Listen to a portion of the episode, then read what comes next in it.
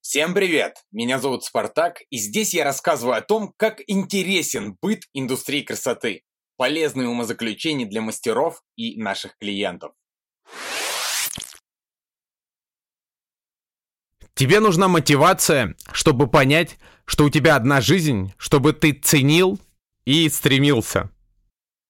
Ну вот мы подходим к концу. Чтобы начать что-то новое и перелистнуть старое. Вам еще нужно что-то сказать для того, чтобы вы поняли главный посыл этой книги и всех подкастов. Речь была совсем не о том, как больше зарабатывать.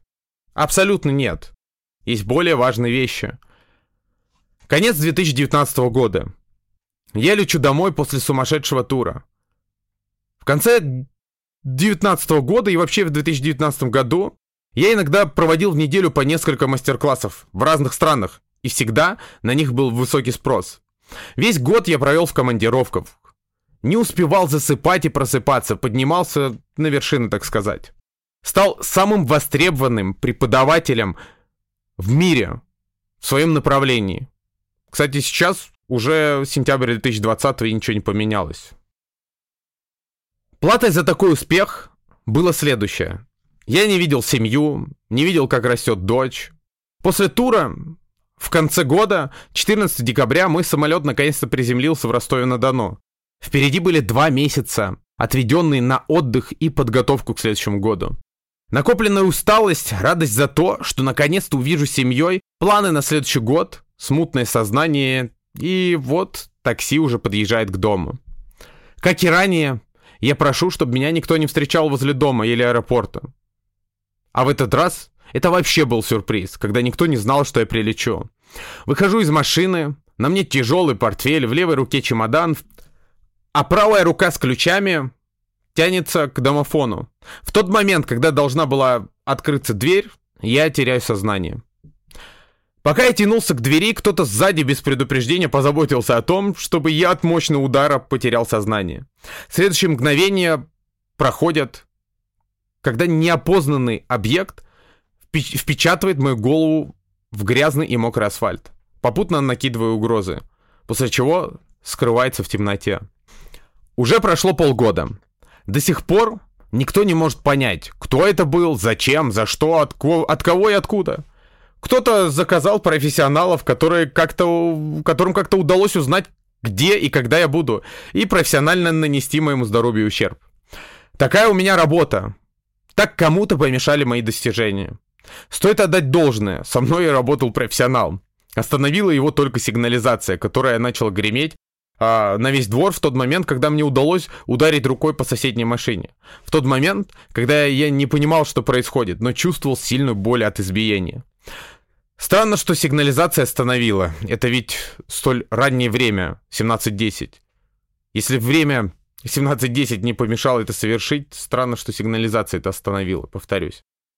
Этой истории тут не было бы, если бы не последствия, которые я просто обязан был описать в этой книге и в этих подкастах. Всю ночь после этого нападения меня возили по разным больницам. А во мне, кроме состояния аффекта и невиданной злости от несправедливости, ничего не было. Следующий день и первые последствия. На некоторое время я потерял зрение, тело было парализовано, сразу же появляется паника, которая ранее не встречалась. Я громко плачу, кричу, пытаюсь что-то сделать, но не могу, не вижу. В этот момент я принял факт того, что так будет всегда, что жизнь закончена. После столь быстрого принятия у меня с самим собой состоялся разговор. Я доволен своей жизнью. В целом, да. Единственное, чего бы я хотел, так это быть рядом с семьей и видеть, как растет дочь. У меня все получилось в работе. Несмотря на то, что у меня было много планов на данный момент, более чем, я сделал все, о чем мечтал. Сделал много нового для индустрии, не поступился принципами и более чем доволен своим вкладом и достижениями. А что дальше? Ну, наверное, все. Наверное, все. И это был вот такой внутренний диалог. Глубину этого диалога невозможно передать в тексте. Проходят дни, недели, здоровье нормализуется, все возвращается обратно, чувствую себя прекрасно. Все это время в моей голове ничего, кроме желания отомстить, не было. Я не жалел ничего для того, чтобы найти того, кто это все затеял и наказать. До тех пор, пока не осознал. Мне в жизни дан еще один шанс. Совсем недавно мне казалось, что все закончено. Если я буду тратить время на то, чтобы кому-то мстить, то я просто потеряю время. А ведь теперь я прекрасно понимаю, что как раз-таки время у меня всегда будет, времени всегда будет мало, потому что я не знаю, что меня ждет завтра и как и сколько мне осталось. Случиться может все, что угодно всегда. Теперь я дописываю эту книгу, произвожу свой осветляющий продукт в Европе, купил квартиру, на моих мастер-классах аншлаги, все прекрасно. Остается только поблагодарить того, кто это затеял в тот декабрьский вечер. Ведь несмотря на достижения до того случая, после него я стал еще сильнее. Потому что теперь я знаю, что для меня важнее и на что нужно тратить драгоценное время. Отпустите всех, кто вас когда-то обидел, кто к вам отнесся плохо или ужасно.